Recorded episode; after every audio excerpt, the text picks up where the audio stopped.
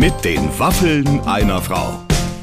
Ein Podcast von Barbaradio. Liebe Hörer und Hörerinnen, hier ist Barbara und ich bringe heute etwas, das äh, tatsächlich Freude auslöst, würde ich jetzt mal sagen, zumindest bei vielen Frauen. Denn Henning Baum ist bei mir im Gespräch. Lieber Clemens, mhm. kannst du die sexuelle Anziehungskraft, die zweifelsohne von ja. Herrn Baum der heißt ja nicht umsonst Baum, ausgeht, nachvollziehen. Wären wir nicht, also als Männer, wären wir nicht alle gerne ein bisschen Baum, würde ich da sagen an der Stelle. Ja. Leider Gottes, aber ist so. Ja. Es ist nicht cooler jedem typ. gegeben, cooler Typ. Ähm, er, er geizt auch nicht mit seinen Reizen. Ich mhm. hatte mich vorher natürlich ausgiebigst bei Instagram über ihn, rein beruflich, mhm, muss man mhm, ja, informiert und habe da doch äh, schon äh, den ein oder anderen Einblick bekommen, der Lust auf mehr gemacht hat. Ähm, wir spielen deswegen auch gleich ein lustiges Polizeispiel, oh ja. bei dem ich regelmäßig festgenommen werde. Ich habe auch nichts dagegen getan. Sagen, hat dir auch ein bisschen gefallen, oder? Henning Hoch Polizei heißt das Ganze. ähm, äh, ja, ich finde, es gibt doch äh, wenig anregenderes als die Vorstellung, dass man von Henning Baum im hinteren Teil eines Streifenwagens festgehalten. Jetzt geht, jetzt gehen die Pferde mit mir durch. Wir wollen die Leute jetzt nicht mehr länger auf die Folter spannen. Hier geht's los mit den Waffen einer Frau heute mit dem wunderbaren Henning Baum. Ladies and Gentlemen, ich freue mich wahnsinnig, heute mit einem ganz, ganz tollen Mann zu sprechen. Und wenn er, ja, wenn er hier in der Nähe ist, dann, dann drängeln sich, möchte man beinahe sagen, ähm, doch äh, das ein oder andere Mädchen hier im Studio, die sonst eigentlich gar nicht so häufig hier vorbeigucken. Henning Baum ist bei uns. Ich freue mich so. Guten Morgen, liebe Barbara. Guten Morgen, liebe Hörer.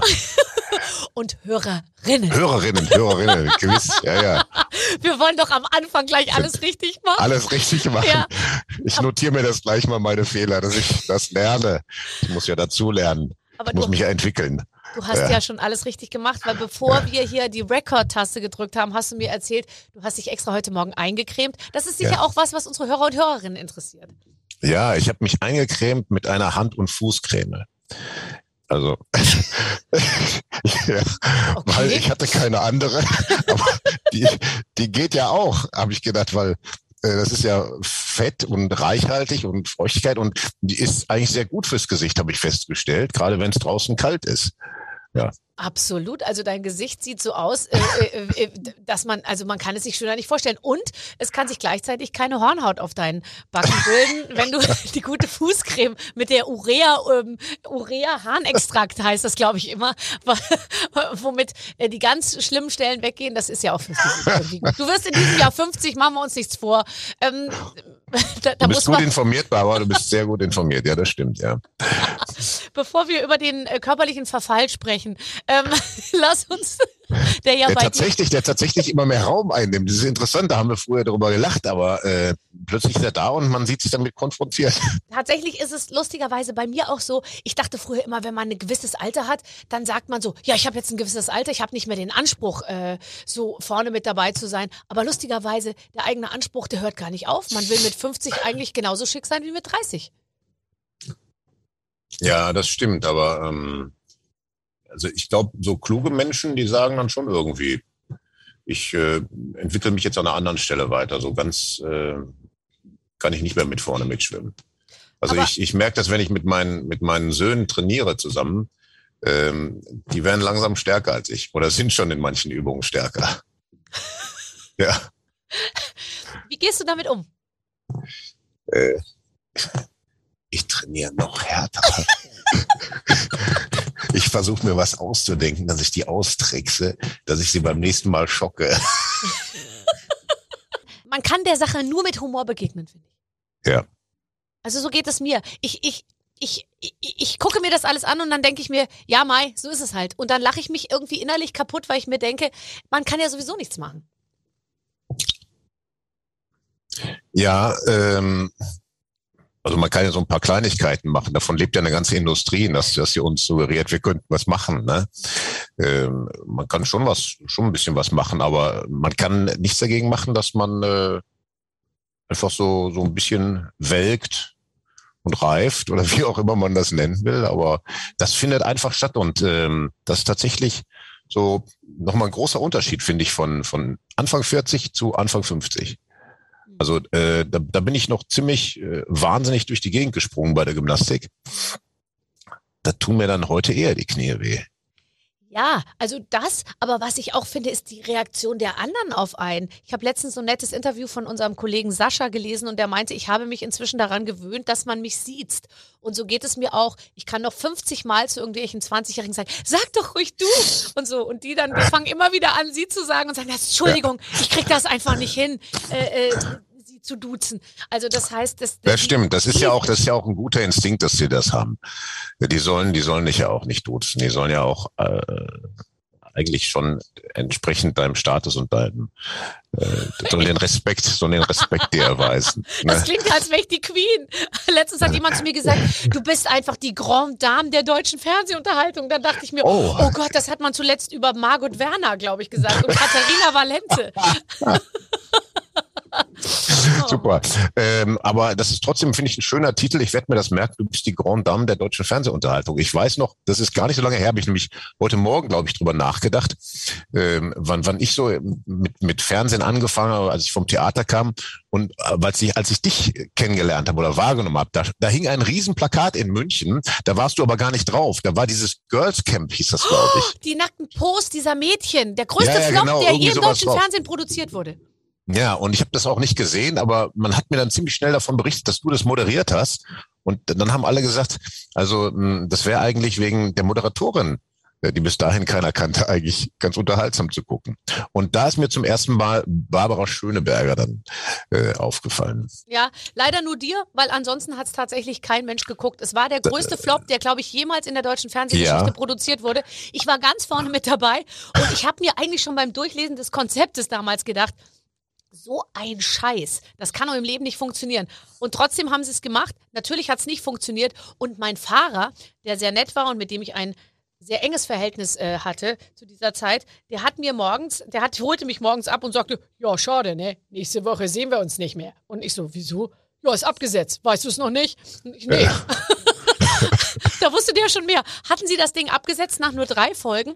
Diese Mädels, äh, sag ich mal, äh, schimmelten vor sich hin äh, auf dieser Insel El Hierro, wo ungefähr alles schief ging, was nur schief gehen konnte. Keine Sau hat's mehr gesehen. Sie haben es dann in so einer Zusammenfassung nachts nach 0 Uhr irgendwie ausgestrahlt.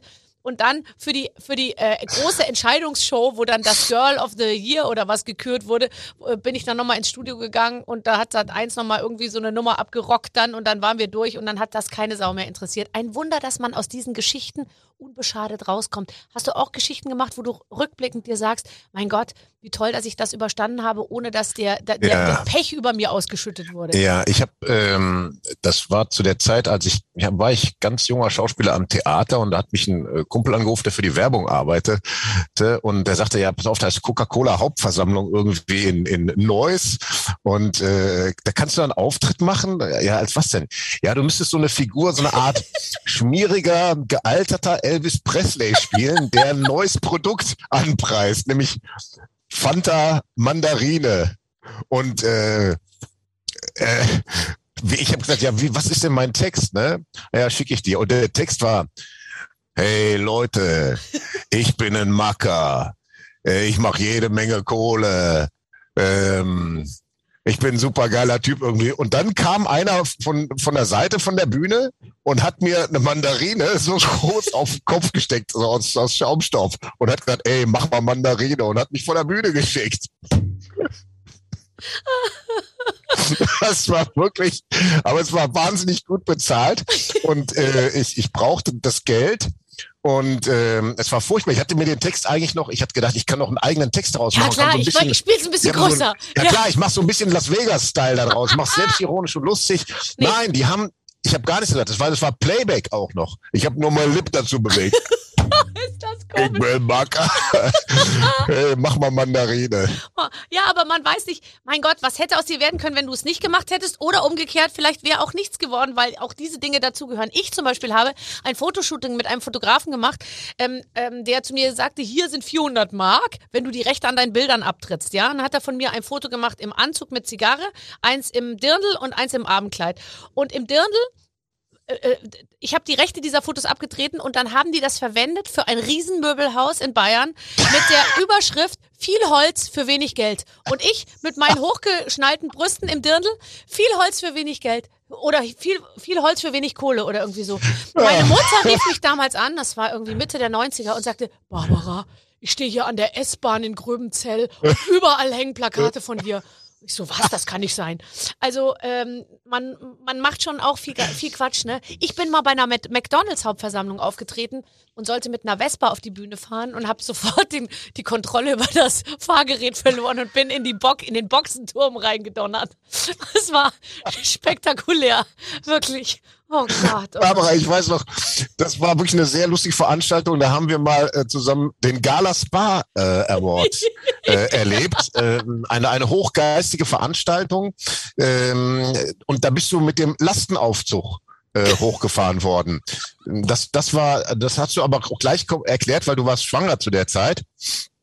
Und du hast mich dann auf die Bühne geholt. Am, am, im, Im Jahr vorher warst du auch schon da ja. gewesen. Ja, und hast mich auf die Bühne geholt. Ich sollte irgendeinen Preis mit ausloben und äh, ich habe das, ich habe etwas frech zu dir gesagt. Ja, Frau Schöneberger, Sie waren ja im letzten Jahr schon hier, aber da hatten Sie nur zwei Kugeln. Jetzt haben Sie ja drei. das könnte man heute nicht mehr sagen. Das, ja. würde man Ärger kriegen. Ja, wir müssen darauf achten, dass wir uns weiterhin in, in einem Rahmen treffen, wo alles erlaubt ist. Ja, das ist sehr schön. Das, äh, das ist überhaupt der Anspruch, ähm, irgendwie diesen Freiheitsraum, diesen Freiheitsraum, wo es geht zu erhalten oder sich neu zu schaffen oder zu verteidigen. Ja, tatsächlich. Zu verteidigen äh, ein bisschen. Da ja. müssen wir weiterhin dran arbeiten, dass, äh, dass vieles erlaubt ist und nicht alles auf Kosten des Humors geht. Ich sehe das übrigens ganz genauso. Du sitzt vor einer, du sitzt genau da, so wie ich es mir vorstelle, ähm, nämlich vor einer wahnsinnig schönen großen Bücherwand. Und als du das letzte Mal ähm, bei mir im Interview warst, hast du gesagt, dass Lesen für dich wirklich ein ganz großer ähm, äh, ähm, Teil, Teil deines Lebens ist, was ich total nachvollziehen kann. Ich habe lang kein gutes Buch ge gehabt. Ich habe jetzt ein paar schlechte Bücher gelesen, ehrlich gesagt. Ja. Ich lese sie dann auch immer bis zum Ende durch, obwohl ich weiß, dass ich es nicht mag. Du auch? Bist ja, weil du wahrscheinlich protestantisch erzogen bist, wie ich auch. Und äh, äh, wir müssen die Sachen zu Ende bringen. Wir müssen es ordentlich machen. Ich lese die Bücher mh, hm, eigentlich doch fast, ich lese sie fast alle zu Ende. Es, es, es gibt selten, dass ich sie abbreche. Meistens wird's ja dann auch besser. Also, ähm, aber ich versuche eigentlich mittlerweile, ich, ich lese ja nicht unbedingt neue Bücher. Ich entdecke häufig alte Bücher. Also das, jetzt habe ich zum Beispiel von Jonathan Franzen habe ich mir Crossroads gekauft. Das habe ich aber noch nicht angefangen. Da bin ich einfach gespannt, wie das wird. Ähm, das ist jetzt ein neues Buch, aber sonst habe ich neulich Wassermusik entdeckt und das hat ja der der ähm, DC Boyle geschrieben. Das hat mir meine Schwester vor über 30 Jahren geschenkt und ich hatte es damals nicht gelesen. Und ich habe es jetzt gelesen und entdeckt und ich war fassungslos, was für ein krasses Buch das ist. Dann lese ich das jetzt mal. Wassermusik. Ja, Wassermusik ist absolut total krasses Buch. Es äh, spielt Anfang des 19. Jahrhunderts äh, ein, ein verrückter Schotte, der Afrika entdecken möchte, den Lauf des Niger. Und es wird, Afrika wird so brutal und roh und parasitenverseucht erzählt. Und auf der anderen Seite wird aber London genauso roh und noch schlimmer erzählt. Ähm, also so wie man es aus Oliver Twist kennt, nur viel, viel schlimmer. Und es hat mich total fasziniert. Ganz rohe Sprache. Also äh, ich habe zwar die Übersetzung gelesen, aber ziemlich drastisch man würde sagen, ein ab FSK 18 Buch. Oh, ja. das interessiert mich. Was ist das für ein Buch? Wassermusik. Ja, von T.C. Boyle. Ja. Also meine Schwiegermutter hat mir letztens ein, mir ein Buch gegeben und gesagt, grauenvolles Buch. Also es wird nur, aber Sex, grauenvoller Sex, ganz hart und schrecklich und so. Und ich so, äh, genau, so bin ich sofort Wie heißt ins das? Zimmer eingesperrt. Du, äh, du, du kannst doch, du kannst auch wahnsinnig gut singen, oder? Weil ich nee, meine, ich, ja, du hast ja eine äh, Radiostimme. Ja, du hast ja eine absolute ja. Radiostimme. Du hast ein Fernsehgesicht und eine Radiostimme. Es geht oh, selten ja. einher, sage ich dir. Es geht bergauf mit mir. Ja. Also sag mal, du bist, äh, du warst im Chor, klar, aber du, ich habe von dir noch nie eine CD gesehen. Möchtest du nicht mal Brechtlieder oder Weihnachtssongs aufnehmen? Ähm, das wäre doch jetzt langsam Zeit mit 50. Ich, ja, aber ich habe das, äh, ich, also ich hätte, ich hätte Spaß am Gesang, ne? Ähm, aber es ist nicht so es treibt mich nicht so dahin, dass ich jetzt denke, das ist wirklich, das ist so gut, dass, dass die Leute das hören müssen. So im, im Privaten äh, mache ich das gern. Ähm, mit musikalischen Freunden zusammen, da singen wir auch zweistimmig oder so. Das, das liebe ich wirklich sehr. Ähm, ich würde es auch, ich würde zum Beispiel im Rahmen von einem Film würde ich es auch unterbringen. Das habe ich auch schon gemacht. Also ich habe äh, früher beim letzten Bullen, wenn er in der Kneipe saß, bei Uschi, er saß ja oft am Klavier und hat dann so ein bisschen, hat Songs gesungen und dann hat er sich mal, kam mal eine Frau dazu, die fand er eigentlich doof und dann hat die aber angefangen, mit ihm zusammen das Lied zu singen von Tom Waits. Und das fand er so toll, dass sie das kannte. Und dann hat sie mit ihm zusammen gesungen und dann hat er sich in sie verliebt. Also da habe ich sowas schon eingebaut. Das stand nicht im Drehbuch, sondern es waren einfach so Ideen. Ähm, also für einen Film würde ich es sehr gern benutzen. Da fände ich es interessant. Aber Jetzt einfach nur so, um eine Platte zu machen, Henning Baum hat eine Platte gemacht, finde ich, finde ich gewagt. Ich, ich finde es sehr, sehr gut, dass du es so siehst, weil ich, ich habe ja selber Platten gemacht zum Zeitpunkt, als ich mir dachte, also eine Platte zu machen, finde ich gewagt. Und dann yeah. irgendwie ähm, habe ich es aber gemacht, um dann einfach auch Live-Konzerte zu machen und yeah. meine eigenen Songs zu singen. Und da wiederum war es toll. Und ich kann mir vorstellen, yeah. mit einer Gitarre, mit einem Cello, mit einem Klavier, mit einer Blockflöte, scheißegal, auf einer Bühne, ich würde es mir anschauen. Aber das, äh, das ist gut zu wissen. Ja. Also ich, mich ich, hast du schon mal und ich, ich bringe noch meine ich, Mutter mit. Oh Gott. Das ist aber ehrlich gesagt, das ist tatsächlich ist das nicht meine Gitarre, sondern das ist die, habe ich mir von meinem Sohn geliehen gerade. Ähm, der spielt sehr viel besser Gitarre als ich. Der spielt ziemlich gut. Also der, der haut echt so Solos richtig rein. Ähm, aber ich, ich übe viel. Ich habe hier gerade auch so Oh. Patterns nennt man das, auf dem Schreibtisch liegen. Ja. Ähm, ich finde das recht kompliziert zu lernen, aber das ist die Grundlage, um, um, um Solos auf der Gitarre zu spielen. Okay, also ich sehe, du bist doch in der Heavy-Vorbereitung für, ja. für ein Solokonzert. Das sehe ich doch sofort. Aber ist es nicht toll, dass man nochmal, sag ich mal, sich Dinge drauf schafft, die man eigentlich nicht kann? Weil ich finde ja, man sagt den Kindern immer, ihr müsst lernen und ihr müsst das machen und das. Und man selber hört als Erwachsener einfach irgendwann auf, neue Sachen dazu zu lernen. Auf keinen Fall. Auf keinen Fall höre ich auf. Also das, ich muss, ich muss lernen. Das hat ich irgendwie, wahrscheinlich, weil ich als Schüler ähm, so etwas wild war und nicht immer Hausaufgaben gemacht habe. Komisch, passt ähm, gar nicht ähm, zu dir. ähm, da habe ich so das Gefühl, dass ich, dass ich jetzt viel nachholen muss oder dass ich jetzt fleißig sein muss. Und ich, ich lerne tatsächlich, ich lerne viel. Ich würde nicht sagen besonders effektiv. Also ähm, es, es, es fällt mir jetzt nicht wahnsinnig leicht alles, aber also ich, ich lerne, ich lerne schon. Ich lese ja auch viel Geschichtsbücher. Und dann versuche ich mir die Dinge zu merken, geschichtliche Zusammenhänge. Ähm, das finde ich immer ganz erfrischend. Ich vergesse manche Sachen dann aber tatsächlich wieder. Dann äh, denke ich, Mensch, das hättest du doch wissen müssen. Wann, wann war der Gang nach Canossa oder so, ne? Und, ja. Es gibt ja. ja so Eselsbrücken wie 669 ja. bei Ephitos Keilerei oder so. nee, das war früher. Das waren die Griechen gegen die Perser, gegen die Perser. Ja, ja das gab's natürlich. Äh, also das, ich lerne, ich lerne dazu. Ähm, das versuche ich schon. Und das macht mir auch große Freude, was zu lernen. Das kann ich eigentlich nur jedem empfehlen, denn äh, es, es stellt sich ja so ein, wenn man so kleine Erfolgserlebnisse hat, stellt sich ja ein totaler äh, befriedigender Effekt an. Das ist so ganz erfrischend. Ne? Ja, aber es ist ja auch so, dass du, also so, so, so nehme ich es zumindest wahr, für jede deiner Rollen auch wieder äh, herausgefordert wirst, ja irgendwas Neues zu lernen. Also du, du boxst, das hast du wahrscheinlich sowieso schon immer gemacht, aber du musst ja reiten können, ähm, schießen hast du, glaube ich, gelernt, ähm, alles Mögliche. Ich glaube, dass das ja auch immer wieder so ein Ansatz ist, dann für eine Rolle eben, eine, ne, wie du jetzt sagst, für eine Rolle auch singen oder Gitarre spielen. Ja. Dann ist ja. es ja auch so, dass man dann richtig nochmal ein bisschen Unterstützung und Motivation kriegt. Das habe ich übrigens, das war einer meiner ähm, größten Freuden, das festzustellen, als ich mit dem Beruf anfing, schon während des Studiums, dass ähm, ich mich natürlich mit den Stoffen befassen muss, aber dann auch in so Themen richtig reingehe und und äh, eben wie du das beschrieben hast Dinge dazulerne und äh, das das macht für mich Riesenspaß weil ich dann dann habe ich natürlich so einen Tunnel und dann bin ich konzentriert in der Zeit und kann dann auch so legitim sagen so, jetzt, ich muss dafür trainieren, ich muss dafür fit sein, dafür brauche ich diese und jene Fähigkeiten. Ich äh, lasse sie dann hinterher wieder zugunsten von was anderem schleifen. Oder wie gesagt, ich muss ja auch mal den Müll rausbringen oder mich um Haushalt kümmern. Aber äh, in dieser Zeit der Vorbereitung ist das eigentlich ist das super. Da kann man sich wirklich dann so, so einen Tunnel schaffen. Ich, ich stelle mir das so vor, wenn man in Amerika jetzt Filme machen würde, wo man, wo sehr viel Zeit da ist für Vorbereitung und Geld und das Ganze ist aufwendig. Da stelle ich mir das den Hammer vor, dass du da wirklich in alle möglichen Welten, die du dann spielen musst, kannst du reingucken und äh, hast dann vielleicht noch einen Coach, der mit einem trainiert und all sowas. Das muss ich alles selber machen. Ja, es gibt ja alles Mögliche. Es gibt ja dann auch Rollen, wo du Chinesisch lernen musst oder was weiß ich was. Irgendwie stelle ich mir total ja. spannend vor. Ja, das, ähm, ja, genau. Solche Sachen. Wie gesagt, singen wäre super. Tanzen, weiß ich noch fürs Theater. Mhm. Dann haben wir tanzen gelernt. Ja, ja, weiß ich noch, habe ich äh, äh, Theater gespielt und dann war Tango-Tanz äh, kam da drin vor und das, das war super. Da hat so ein Tänzer mit uns das geübt. Ne? Und wir hatten natürlich auch schon während des Studiums, hatten wir das auch gelernt, die Grundkenntnisse oder im Tanzkurs bei Thielemann. ja, aber das war natürlich nochmal ganz anderes Tango-Tanzen. Ne? Und es, es war super, das dann so zu üben und äh, das, das mochte ich sehr. Oder mit den Stuntleuten, äh, beispielsweise bei äh, Götz von Berlichen, da habe ich natürlich wirklich äh, Reiten viel geübt, also so, so richtig Ritterreiten durch den Wald mhm. und solche Sachen, ne? Nicht jetzt irgendwie äh, englisches Reiten, sondern richtig wildes Galopp durch den Wald und über Wald und Flur, dann Schwertkampf, Bogenschießen. Wahnsinn. All solche Sachen, das, das ist toll. Da taucht man, man taucht wirklich in eine andere Welt an, man wird auch ein anderer. Gibt es dann auch mal Sachen, wo du sagst, das kann ich nicht? Oder das, ich glaube, das schaffe ich nicht?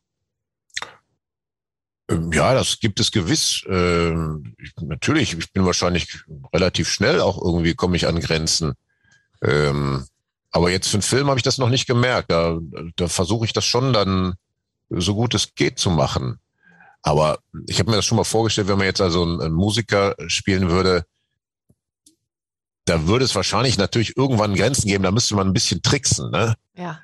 Ja. Sieht man manchmal übrigens, wenn im, im Film so getan wird, als ob jemand Klavier spielt. Und da ist es ja, immer das schlecht. ist nicht schön. Ist immer das ist nicht, schlecht. Dann sieht man immer, immer nur schlecht. das Gesicht und der macht dann immer so und unten gehen dann die Hände so hin und her, aber du siehst irgendwie, der hat noch nie in seinem Leben am Klavier Das so geht nicht. Das, genau, also solche Sachen gehen nicht. Ich meine jetzt, weißt du, wenn man irgendwie so ein Rachmaninow-Konzert, das meine ich, das würde halt nicht gehen. Nein. Aber ansonsten denke ich, sollte man schon so weit versuchen, das zu lernen, äh, dass man das gut kann. Ja. Ne? Also ähm, für für äh, wie gesagt für diese Action-Sachen, da habe ich habe ich mich eben in, in beispielsweise in, in Waffensachkunde und, und und taktisches Schießen und so reingearbeitet, habe da mit Experten zusammen trainiert. Ähm, da, da habe ich dann auch Ahnung von gehabt. Das, das kann ich dann auch. Also ich mache im Sachen, im Film mache ich eigentlich keine Sachen, die ich nicht kann, wovon ich keine Ahnung habe. Ich, ich, ich komme nicht ins Behaupten. Nee. Ne? Ich komme nicht ins Behaupten. Ist ja ein super Satz. Aus dir wäre doch auch ein guter Arzt geworden. Du hast ja, dein Vater äh, ist Arzt, du, du warst kurz davor, du hast, warst als Rettungssanitäter unterwegs.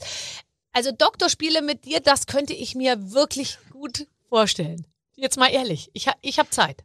Also, also, du als Arzt im Gebirge, ähm, äh, ach was, du kannst auch in Gelsenkirchen Arzt werden. Das, das würde, also, ich würde mir das ob angucken. im Gebirge oder in Gelsenkirchen, tatsächlich interessiert mich die Medizin sehr.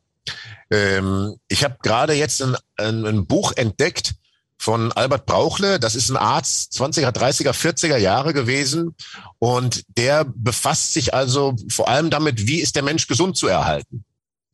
Und äh, der hat Ansätze, der schreibt das auch in der Sprache, da würden die Leute heute ein bisschen schrecken, aber der ist schon sehr klar in seiner Aussage und sagt, also pass auf, ihr müsst euch einfach bewegen, ihr müsst euch auch mal kalt duschen und ernährt euch vernünftig. Also diese, diese, diese, diese Grundsachen, die eigentlich heute verbrämt und irgendwie äh, in aller Munde sind, aber der bringt das eben sehr klar auf den Punkt, dieser Brauchle.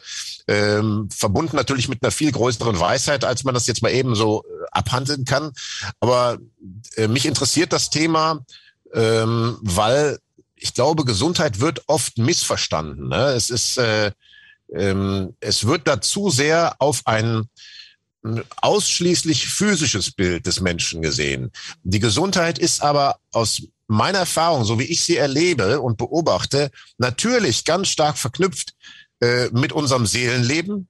Also wir müssen den Mensch als ein dualistisches Wesen sehen. Der Mensch ist ein Leib-Geist-Wesen. Wer das bestreitet, äh, der ist tatsächlich in einer Art, ich nenne das jetzt mal so, materialistischen Sicht befangen, die ihn selber einschränkt. Früher oder später wird er an ganz starke Grenzen da kommen und seine Erkenntnis kann sich nicht weiterentwickeln und auch seine Fähigkeiten nicht. Aber du wirkst auf mich wie jemand, der eigentlich so seiner inneren Stimme folgt sagen wir mal. Also ich glaube, du bist jemand, der sehr ein gutes, äh, einen sehr guten äh, Draht zu, zu seinem Geist und zu seinen Bedürfnissen so hat. Und ich könnte mir vorstellen, dass du immer auch deinen Bedürfnissen gemäß gelebt hast, sodass man hinterher sagen kann, ja, da ist im Geist irgendwie nichts irgendwie in die Schieflage geraten vermutlich weitestgehend, aber natürlich war ich durch, durch äh, äh, sagen wir mal, durch, durch Pflicht und Umstände auch früh äh, gezwungen.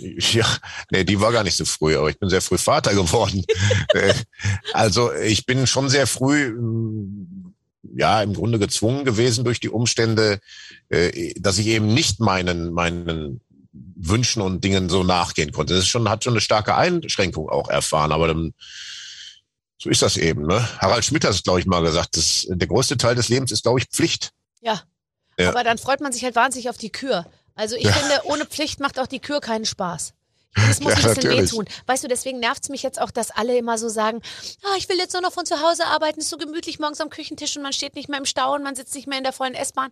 Ich glaube, es macht nicht das Beste aus uns, wenn wir nur nach unseren Gemütlichkeiten leben. Auf gar keinen Fall. Auf gar keinen Fall. Es ist, äh, es ist doch so, äh, das Leben äh, muss uns schleifen und äh, wenn wir uns nicht äh, an etwas Hartes heranwagen, ne, was uns abschleifen kann und formen kann, dann dann verweichlichen wir wirklich. Also wir sind auch schon, ich sag's immer wieder und ich stehe da auch zu, wir sind verweichlicht. Da führt kein Weg dran vorbei. Wir in Deutschland sind total verweichlicht. Mit Also die- First die- World Problems über, überschüttet. Ja, die, äh, äh, die, die, richtig, die, die Generation meiner, meiner Großeltern äh, oder Eltern, die äh, sind da aus anderem Holz geschnitzt gewesen. Ne? Und wir sind schon sehr verweichlicht und die, die nachkommen, noch mehr. Und ähm, das wird auch immer mehr verkompliziert. Wie wir leben und wie, wie wir denken sollen, wird uns vorgekaut. Ähm, äh, da, da gilt es schon, sich aufzustehen und diese geistige Trägheit abzuschütteln. Ne? Und das mal abzubürsten, diesen Staub, diesen Bequemlichkeitsstaub. Bequemlichkeit. So, okay. Also ich hole jetzt, wie, äh, du mal bitte eine Bürste. Ich möchte dem Henning mal ein bisschen den Sch Bequemlichkeitsstaub. Wie so ein Pferd, weißt du, was man so abbürsten nach rein. So, jetzt pass auf, wir spielen ein Spiel. Ja. Äh, ich soll genau vorlesen, was hier steht. Lieber Henning, liebe Barbara. Tatü tata, hier schnappen jetzt gleich die Handschellen zu und wahrscheinlich holt Henning gleich seine Pistole raus. Peng, peng. Weil Henning einfach der schönste Cop im TV war, spielen wir heute Henning hoch, Polizei. Gott, ich sag dir, diese Redaktion, man muss jetzt auch mal sagen, eine, eine, eine chronisch erotisch unterzuckerte Truppe hier, die, Ja. sage ich mal, natürlich den ganzen Tag äh, hier für mich arbeiten, weißt du, und die kommen natürlich zu nichts. Deswegen äh, in meinen Spielen drückt sich dann aus, was, was ich sonst nicht bahnt. Da ist was uns stark unterdrückt, Ja, ne? Du, liebe Barbara, kannst dir endlich mal die Handschellen anlegen lassen. Na, auf einem Zettel neben dir findest du Situationen mit fiktiven Verbrechen, die du begangen hast. Henning, spiel bitte den Polizisten, der dich erwischt und verhaften will. Sag mal, was ist denn los mit euch? Entschuldige. Du, Barbara, musst versuchen, Henning um den Finger zu wickeln, damit er dich gehen lässt. Du darfst natürlich auch die Waffeln einer Frau einsetzen. So, okay. Also, Barbara will angetrunken auf eine U30-Party und hat ihren Personalausweis dafür gefälscht. So, jetzt kommt der Henning und sagt, hoho. Was? Er soll jetzt sagen, was, was okay. Also ich soll der Polizist sein, der das feststellt, weil ich zufällig da langlaufe? ja, genau. Ich bin auf einer U30-Party und habe meinen Ausweis dafür gefälscht. Das stelle ich mir jetzt, okay. Okay, bitte, Henning, bitte, bitte nimm mich fest. Naja, ich würde natürlich sagen, also äh, junge Frau, es handelt sich hier um äh, kein Kavaliersdelikt, das ist Dokumentenfälschung. Ähm, was wollen Sie denn überhaupt auf der Party? Das haben Sie gar nicht nötig. Wissen Sie was, wenn Sie Ablenkung brauchen, und wir haben ja hier auch noch was zu Protokoll zu nehmen, setzen Sie sich mal bitte hier neben mich in den Streifenwagen und dann machen wir beide jetzt eine kleine Spritztour und klären die Sache mal.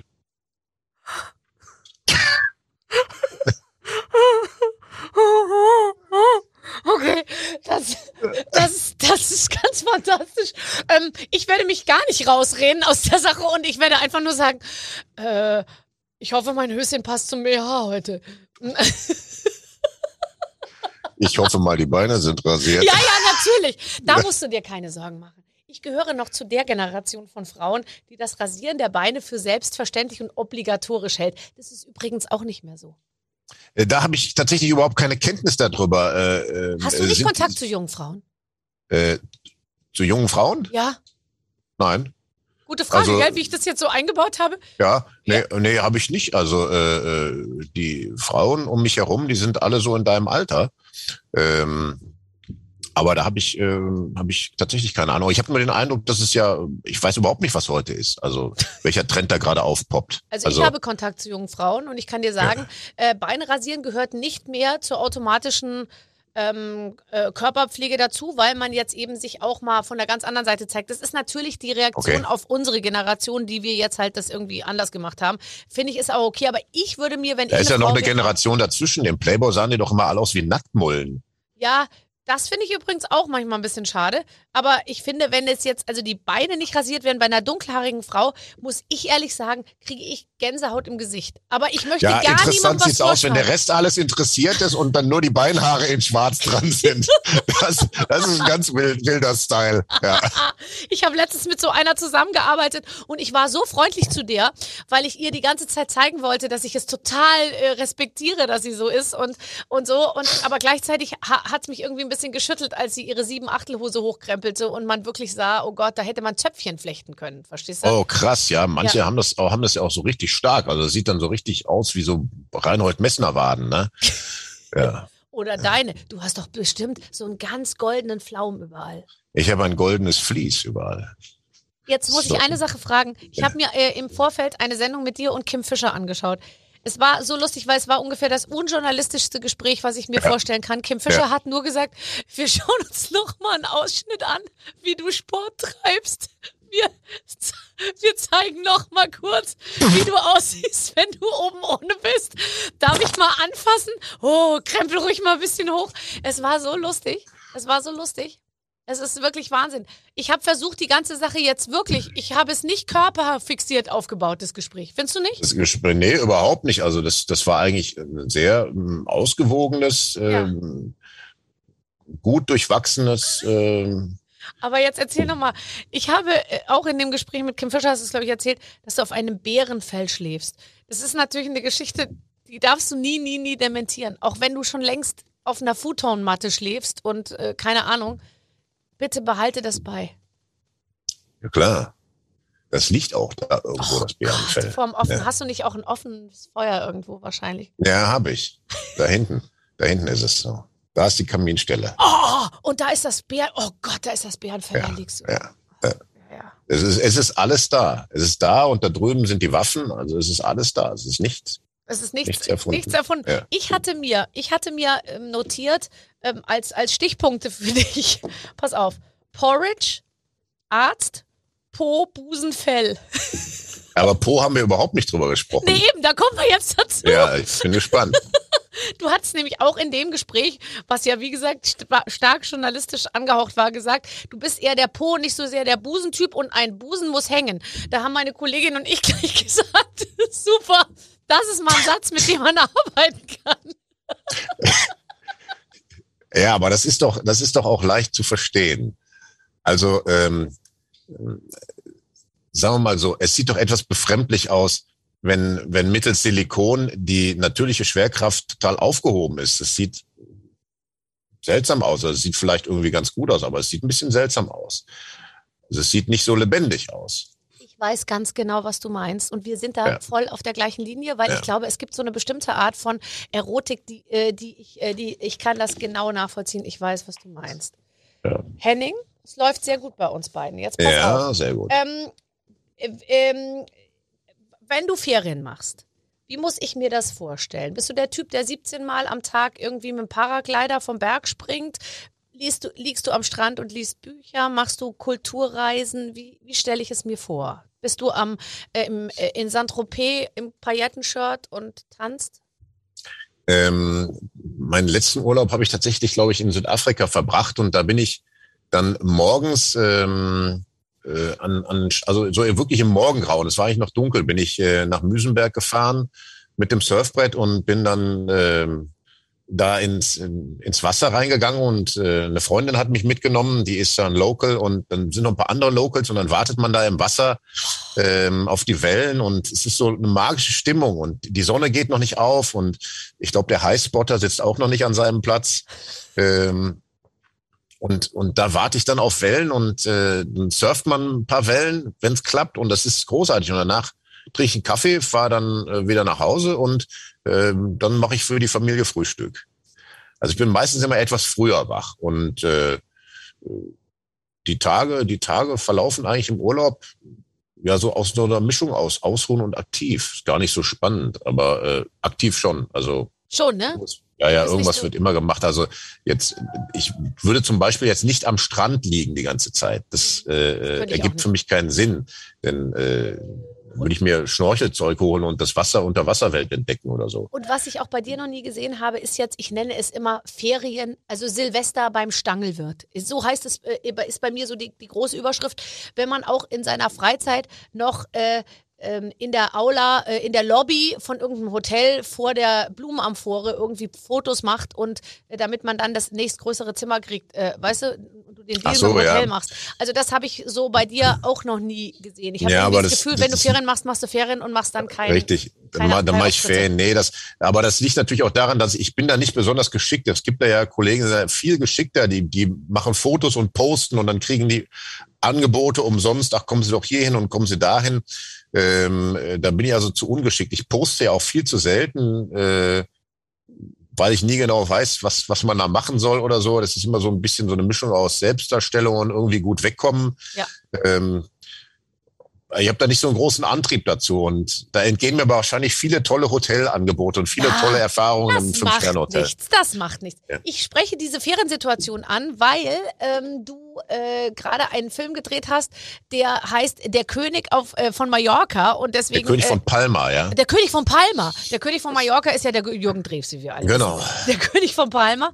Äh, bist du der König oder bist du Palma? Ähm, Ich oh, bin, der, ich bin der, ich bin der König. Ich spiele den König. Also ich bin derjenige, der der König wird. Das ist aber erstmal ein harter Weg dahin, weil die Polizei äh, ist korrupt und die Kriminellen äh, sind organisiert und wollen mir äh, das Leben schwer machen. Und außerdem, das ist das eigentlich das Interessanteste für mich. Ich habe äh, ich habe eine Ehe, die schon viele Jahre geht und die auch nicht eingeschlafen ist, aber die doch ziemliche Probleme hat und trotzdem sehr leidenschaftlich ist. äh, Meine mit Frau wem, darf ich, ich fragen, wer spielt die Frau? ja, die wunderbare Sandra Borgmann. Mhm, super. Sandra Borgmann, ganz, ganz äh, liebe Kollegin, tolle Schauspielerin. Und die hat eben so eine Kraft, wo ich auch, das, das ist für mich sehr, sehr schön, eine Kollegin zu haben. Ich habe ihr gesagt anfangs, Sandra, wenn du irgendeinen Impuls hast beim Spielen, egal was, egal wie krass, zieh das Ding durch, ohne Rücksicht auf Verluste. Du kannst mit mir alles machen. Du wirst nicht von mir danach irgendwie hören, sag mal, was fällt dir denn ein oder so? Das war doch nicht abgesprochen. Gib Vollgas. Gib Vollgas. Äh, Bezogen Und, äh, auf, auf die Leidenschaftlichkeit eurer Beziehung, ja, das heißt, die ja. knallt dir auch mal eine. Absolut, absolut. Also die, die haut voll drauf.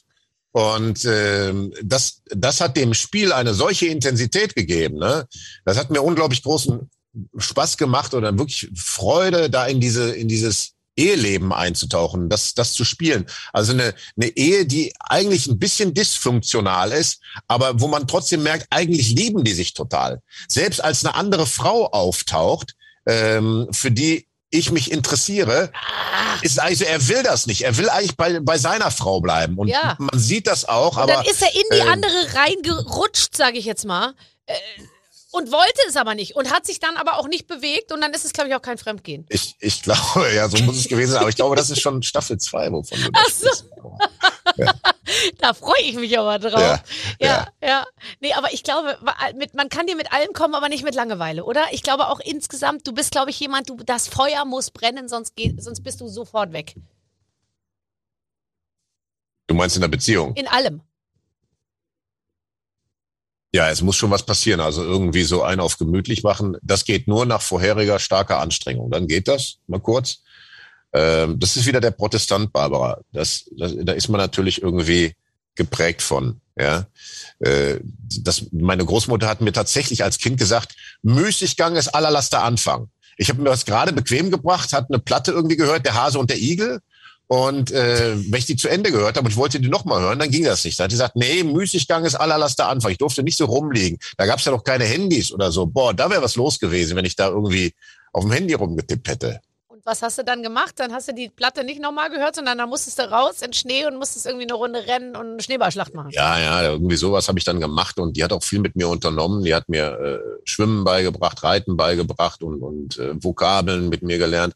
Also das war, wenn ich bei der war, musste auch immer gelernt werden. Es war so eine Offizierstochter. Aber ist doch ganz Ja. gut im Nachhinein, findest du nicht? Eigentlich, ich ja, finde das ist eigentlich total super. gut. Ich durfte, ich habe, ich bin auch, ich habe die großartigsten Eltern, aber ich bin schon streng erzogen worden und ehrlich gesagt, ich finde das Sind wir alle. im Nachhinein total super. Da durfte Ja. auch nicht irgendwie der Freund kommen und übernachten und so nix da. Bis heute. Äh, Bis heute darf der nicht kommen. Immer, Freund. also wenn ich mal mit meinem, also mein Mann schon, aber wenn ich mit meinem Freund komme, nein, äh, tatsächlich ist es, ist es, ich finde das, ich fand das damals natürlich doof, aber rückblickend ist das das größte Geschenk. Also wir wollen, unsere Generation, wir wollen häufig die Freunde unserer Kinder sein. Ne? Mhm. Ähm, ich kann gar nicht mal sagen, dass ich in diese Falle nicht auch immer mal äh, getappt bin. Und eigentlich ein bisschen gegen meine Überzeugung gehandelt habe, weil, weil meine Mutter, die hat uns auch sehr klar erzogen. Ne? Es war halt meistens die Mutter, die da war. Und äh, das ist so gewesen, wie du das beschrieben hast. Und das ist heute anders. Da will man irgendwie, ach ja, ach komm, und die wollen doch auch nur ihren Spaß haben, aber ähm, eigentlich, eigentlich eine, eine, eine, eine klare, klare Linie in der Erziehung ist total wichtig. Man hört ja auch die gleiche, ich höre die gleiche Musik wie meine Kinder, ich, ich, äh, ich trage die gleichen Klamotten irgendwie. Also das ist, sage ich mal, da gibt es nur wenig Möglichkeit von den Kindern sich abzugrenzen, außer sich eben, wie wir vorhin besprochen haben, dann irgendwann mal nicht mehr die Beine zu rasieren oder so. Also das ist dann deren Art von Rebellion, weil alles andere nehmen wir ihnen ja auch irgendwie weg. Ja, das, das, das stimmt natürlich ein bisschen. Also wir, wir haben, das ist ja nicht so ein Bruch wie, wie zwischen unseren Eltern und uns. Also da gab es einen größeren Bruch in Stil und Musik und so. Also meine Eltern sind vor 68, wir sind nach 68. Äh, ähm, meine Eltern waren jetzt nicht durch 68 irgendwie groß beeinflusst. Das, das hat die nicht so tangiert. Aber ich bin natürlich durch, durch die 68er ja irgendwie wahnsinnig geprägt. Erziehung und alles und Popkultur und was weiß ich. Also da gibt es einen großen Bruch und das ist bei meinen, bei meinen Kindern nicht. Also die, die, mit denen kann ich ja auch über Musik sprechen und die sagen auch, ey Vater, hier hast du das Solo von Pink Floyd gehört oder sowas. Finde ich auch super, dass sie das alles kennen. Oder hier Santana, äh, Stones, Beatles, Led Zeppelin, das, das kennen die alles, das spielen die, das finden die geil, ne? Ähm, war, warst du so ein Kind, um das man sich Sorgen machen musste? Ja, ich habe mir um mich gar keine Sorgen gemacht. Ja, das denke ich mir. Also ich, ich glaube, meine Mutter eigentlich auch nicht. Das hat vielleicht irgendwie haben mir das dann manchmal so vielleicht Leute eingeredet, aber eigentlich hat die sich, glaube ich, keine Sorgen um mich gemacht. Also die, die, die war auch überhaupt nicht so overprotective. Ich war dann immer weg und bin immer draußen rumgestromert und dann, wenn ich Hunger hatte, kam ich wieder und ähm, Und dann so später Alkohol, äh, äh, Drogen, Rauchen, nicht in die Schule gehen, äh, rumhängen. Nee, ich bin nicht rumgehangen, weil ich habe damals schon viel trainiert und äh, ich habe ich hab gern Bier getrunken, auch viel und und manchmal Händel angefangen. Ne? Das gab's schon. Ich habe so provoziert. Aber äh, Drogen habe ich habe ich eigentlich nicht genommen. Also ich habe damals, ich weiß nicht, beim Kiffen oder so, äh, hab ich gesagt, ey, ich merke ja gar nichts. So, ich merke ich merke ja du gar bist nichts. zu groß für Kiffen. So, also habe ich nicht, habe ich nicht, habe ich nicht gemerkt. Äh, andere Drogen, die dann so aufkamen, habe ich die Finger von gelassen. So synthetische Sachen und äh, zur Schule gegangen. Ja, da hätte ich ein bisschen mehr Disziplin haben können. Ne? Das, das, das, da gab es schon immer mal so, so Faulenzertum.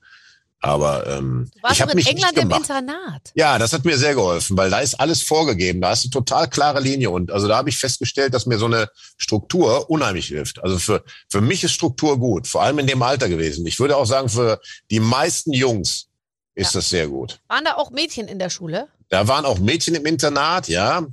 Ähm, Debbie Webster hieß eine. Oh, hört sie uns jetzt zu? Ja.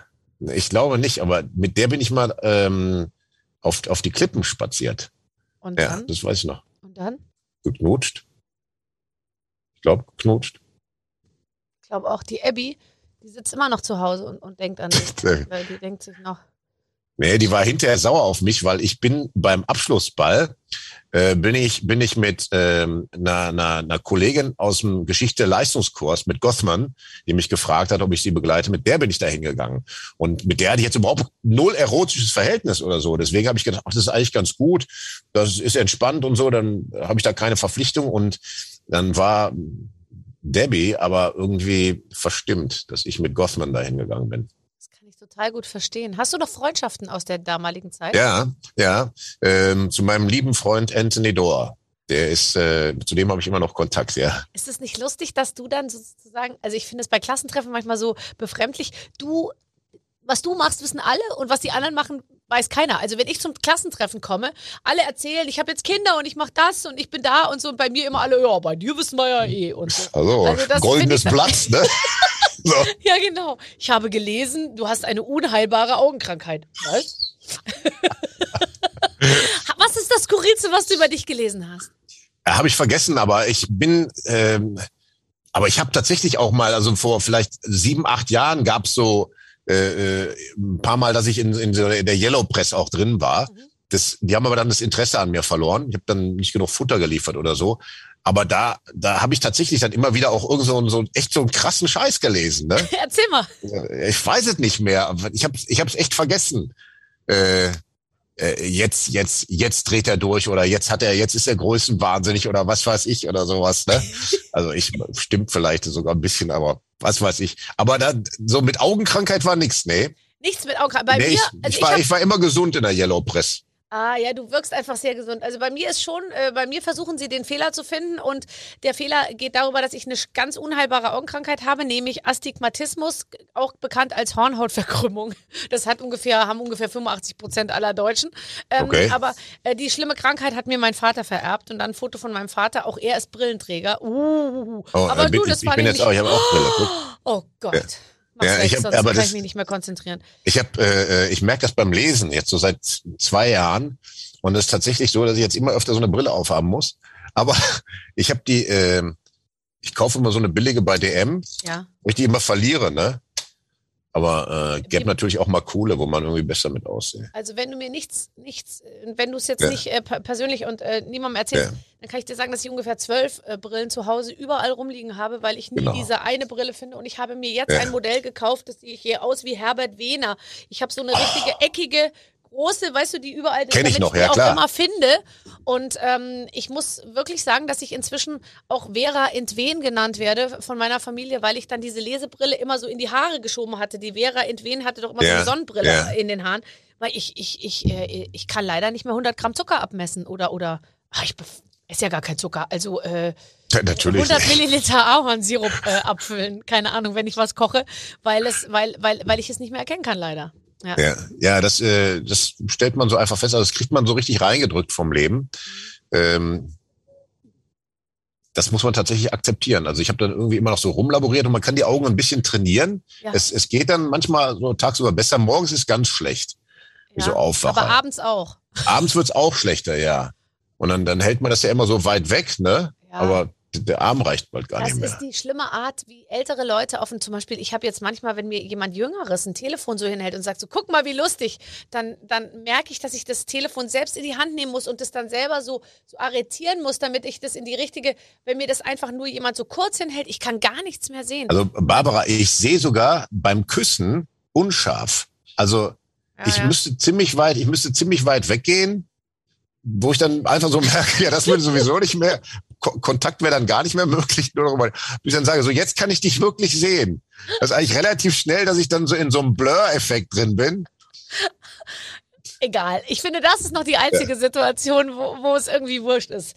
Wirklich. Aber es ist, ah, ich war, aber ich bin auch, ich würde, ich kann einfach mich nicht abfinden mit dem Gedanken, irgendwann eine Gleitsichtbrille zu tragen. Ich finde, Gleitsicht ist für mich kurz vor Prothese.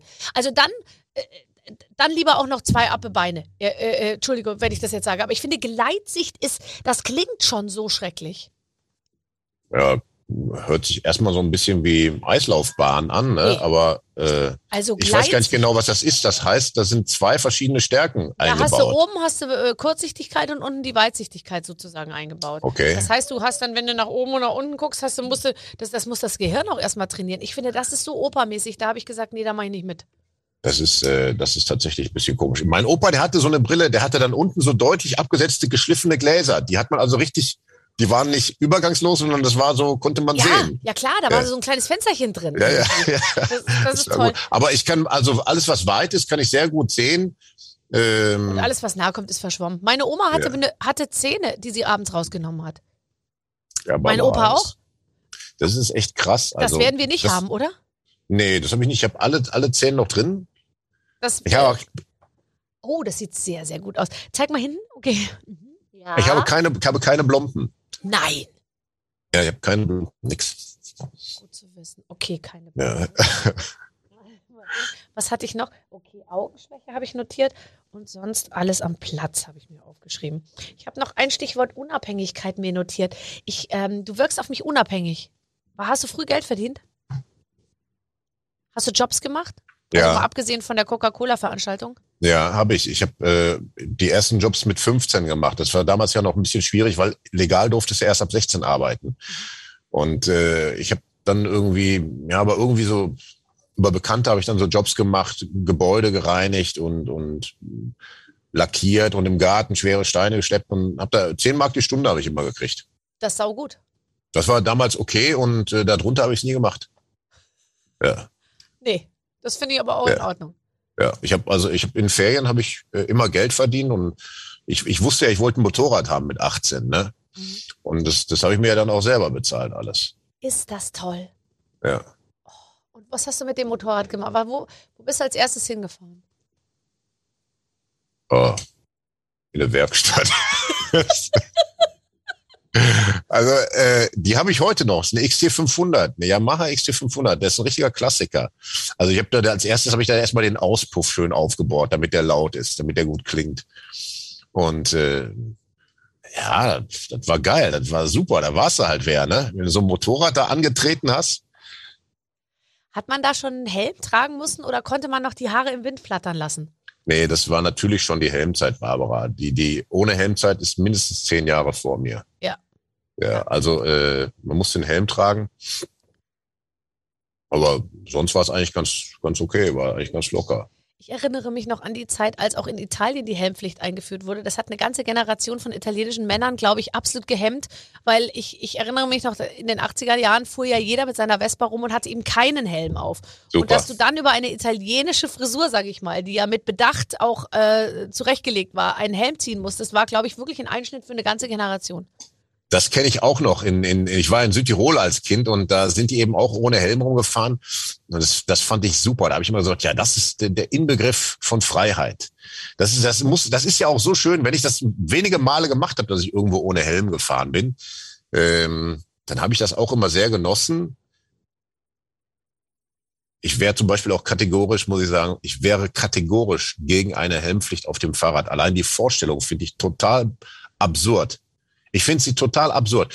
Aber 2001 im Oktober Mhm.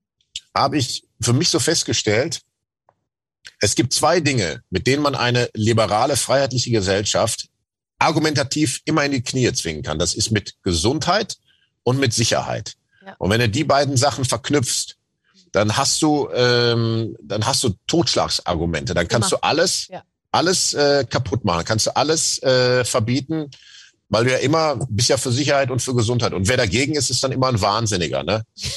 Das- Ja, die Verbindung von Sicherheit und Gesundheit ist tatsächlich, äh, ja, du hast recht, die, die, die hält einen von vielen Dingen fern. Das ist der ultimative, ultimative Knebel jeglicher Freiheit. Ne? Okay, also wir pl- plädieren für etwas mehr, für etwas weniger. Ich finde zum Beispiel auch diese, also was mich auch nervt, wenn ich in so ein Auto einsteige. Dieses Auto schreibt mir alles vor. Ich kann nicht mehr die Tür öffnen während der Fahrt. Nicht, dass es Spaß machen würde, aber letztens hatte ich halt meinen Mantel eingeklemmt, wollte ich mal kurz in der Kurve die Tür öffnen. Ähm, weil ich mir dachte, die Fliehkraft wird die Tür noch mal ein bisschen schneller auf. Geht das nicht? Geht Echt, ist ja nicht krass. Äh, das Auto sagt mir, wann ich mich anschnallen muss. Das Auto macht, macht die, das, die Musik leiser, wenn ich rückwärts fahre. Äh, es zeigt mir, in welchem Winkel ich irgendwie einparken muss. Es hält mich in der Spur. Es bremst mich. Es macht alles. Es ist, ich finde es irgendwie Ja, es ist, das Auto arbeitet auch stark daran, uns zu bevormunden und uns dumm zu machen und Ja. uns zu verweichlichen. Ja. Ja. Ein Lift, der mir sagt, Door open. Ich meine, are you crazy? Ich stehe in einem Lift für zwei Personen, die Tür geht auf und der Lift sagt, Door open. Ich äh, ja, ich meine, klar, es gibt gesagt, auch mal einen, der blind ist und der vielleicht nicht sieht, dass die Tür auf ist. Aber ich sag mal, Der hört also das. der, der ist ja auch schon länger irgendwie in Er dieser spürt Welt den unterwegs. Luftzug, klar, ja. Ist das nicht verrückt? Ja, ja, Barbara, da gibt's wahnsinnig viele kuriose Erscheinungen in äh, unserer Welt und äh, dass auch immer alles piept jetzt. Jedes Mal, wenn du eine Tür, wenn, wenn ein Zug zum Stehen kommt, macht es piep, piep, piep. Wenn eine Tür aufgeht, tut. Wenn, es, wenn sie wieder zugeht, tut, tut. Irgendwie, also es ist doch alles verrückt. Wenn ich ein Ticket verkehrt rum auf diesen Les Ding da lege, äh, Scanner lege, macht's. Ich meine, ich denke, ich bin du könntest ja Sounddesignerin werden, Barbara. Stimmt. Wenn du einen Sound hättest, mit dem du jedes Mal auf die Bühne kommst, wie würde dieser Sound, wie würde dieser Sound gehen? Ja, wahrscheinlich. Also das würde jetzt kein, keine Melodie, sondern es müsste ein Geräusch sein, ne? Ja. Ja. Ja ich, ich würde tatsächlich, ich würde tatsächlich den, den, den äh, Sound von meinem Motorrad nehmen. Oh. Der, ist, der ist super, der ist gut. Der mit dem Angebot, jetzt kommt er wieder, der, jetzt kommt er wieder, der mit dem angebohrten Auspuff. Genau, genau. Ich könnte ja. mir für dich auch vorstellen, dieses Metro Goldwyn Mayer, äh, weißt du, der Löwe am Anfang. Ja, der ist, der ist natürlich unerreicht, der Löwe. Das, das ist, da haben die einen ganz klugen Schachzug gemacht. Ja. Löwe ist gut. So, wenn wir zwei jetzt ein Duett singen, äh, ja. Wo, was ja unmittelbar be bevorsteht. Weil das das, das wäre tatsächlich eins meiner Wünsche, nicht nur für dieses Jahr, sondern für mein Leben, dass ich das nochmal machen möchte, mit Barbara Schöneberger ein Duett singen. Aber jetzt mal ganz ja. ehrlich, wenn, würde ich wirklich ich, gerne machen. Ja. Wenn ich das nächste Mal auf Tour gehe, ja, dann, ja. ich habe ja häufig äh, Leute, mit denen ich äh, äh, Duett singe. Also Adel Tawil war da und Max Mutzke war da und keine Ahnung. Ich frage das sind dich natürlich an. Super, das sind super Sänger, ähm, die beiden. Ähm, in der Klasse kann ich nicht singen. Ich singe auch tiefer. Meine Stimme ist ein bisschen anders, aber es geht. Es, wär, es ist nicht schlecht. Was sollen wir singen? Also ungefähr. Ich hoffe. Ähm, Ah, zum Beispiel. Ja. Barbara Streisand oh. und Neil Diamond. You don't bring me flowers. Oh, pass auf. Ähm, äh, äh, you don't sing me, uh, you don't bring me flowers. You don't sing me love songs. We hardly. You're just sweeping the floor at the, at the end of the day. Yeah. La la la la la la. Uh, couldn't wait to leave, leave me. Oh, genau. Now I've been loving you. Oh, la, la. Super. Ach Mensch, dass ich jetzt den Text nicht habe. Ich auch nicht. Ja. Äh, das machen wir beim nächsten Mal. Ja, aber das ist, das wäre zum Beispiel ein toller Song, weil ich diese Stimme von Neil Diamond sehr mag. Genau. Und du hast, genau. Barbara, du hast ja gerade auch die, die, die Streisand hast du schon ziemlich gut hingekriegt, ne? Aber diese metallische Stimme von, von Neil Diamond, die mag ich auch, da komme ich gut drauf zurecht. Ich bin etwas tiefer als er. Ja. Aber äh, den, den Sound kann ich so ein bisschen treffen. Das wäre ein tolles Lied. Oh. Ja. Also, ich freue mich drauf. Ja, Barbara, ich mich auch. So, zum Abschluss. Barbara wird dabei erwischt, wie sie Günther Jauch ist doof an eine Bahnhofstoilette schmiert. Tja, dann äh, würde ich sagen, auch Kind sein soll nicht so bescheiden. Und dann würdest du vielleicht, ich finde, das könnte man ruhig zweimal spielen, zu mir sagen, kommen Sie mal zu mir in den Streifenwagen. Ja, ich sag, das, was Sie da geschrieben haben, das ist die eine Sache. Aber Sie beschmutzen hier den öffentlichen Raum. Und das wird ganz streng bei mir geahndet. Oh. Hopp hinein, nach hinten in den Bulli. Der hat blickdichte Scheiben, so schwarz. Und dann und holt ihr nochmal den dicken Pinsel raus. Und jetzt gibt's erstmal einen heißen Schluck aus der Thermoskanne.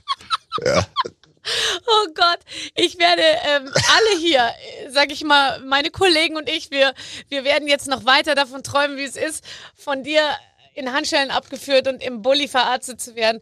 Henning, es war erwartet, unterhaltsam und wunderbar mit dir. Ich bedanke ja, Barbara, mich ganz für herzlich. mich war es auch ein, ein ganz erfrischendes Gespräch. Ich äh, danke dir, dass wir so einen schönen Start in den Tag damit äh, hatten hatten, ja. Ja, ja. okay. Ich äh, ja. drucke jetzt die Texte aus von Neil Diamond und Barbara Streisand und ich Machen schwöre wir. dir, ich komme auf dich zu und dann singen wir zusammen Unbedingt. dieses Lied. wir werden wir ja mal wieder gemeinsam einen Preis verleihen. Und ja. bevor du dann deine Laudatio hältst und ich den Preis anreiche und wir irgendwelchen langweiligen Leuten irgendwas äh, überreichen, werden wir beide dieses Lied singen. Das machen wir. Ich freue mich. Tschüss. Ja. tschüss, tschüss. Oh Gott. Ein Mann wie ein Baum. Henning Baum. Ja. ja. Alles, alles bestätigt, was wir vorher schon ahnten. Der Absolut. letzte Bulle halt so. Ne? Das ja. ist einfach so ein. Ja, und auch er wird älter. Aber ich finde, wie er mit dem Alter umgeht und was es mit seinem Körper macht, bisher finde ich es noch nicht bedenklich. Ja. Also, ich habe äh, da sehr viel Spaß gehabt. Ich hoffe, ihr auch. Und äh, wir machen einfach so weiter jetzt, solange uns keiner stoppt. In der nächsten Woche gibt's eine neue Ausgabe mhm. mit einem neuen Gast. Wir freuen uns auf euch. Bis dann, alles Gute. Mit den Waffeln einer Frau. Ein Podcast von Barbaradio. Das Radio von Barbara Schöneberger. In der Barbaradio App und im Web. barbaradio.de